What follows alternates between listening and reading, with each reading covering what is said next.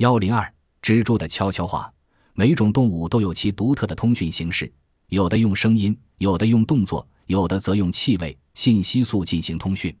以往，人们总以为蜘蛛是沉默无言的。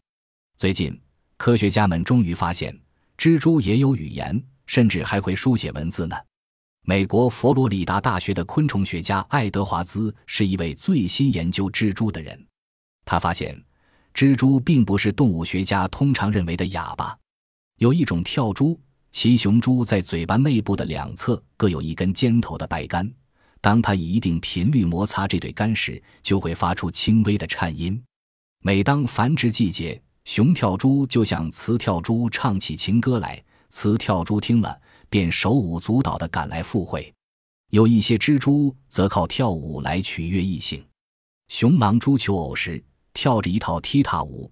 哼以一定的节奏，上下挥动前腿，后腿叩击地上的叶子，发出噼啪噼啪的伴奏声。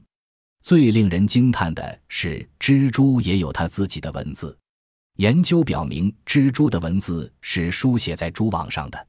科学家们发现，尽管同种蜘蛛所结的网都有同样的基本图案，但世界上没有两张完全相同的蛛网。蛛网的功用也并非只是猎食的工具。蛛网上细微的差别包含着十分复杂的信息，可以反映出天气变化、环境好坏、食物多寡、主人性别、敌人情况等等。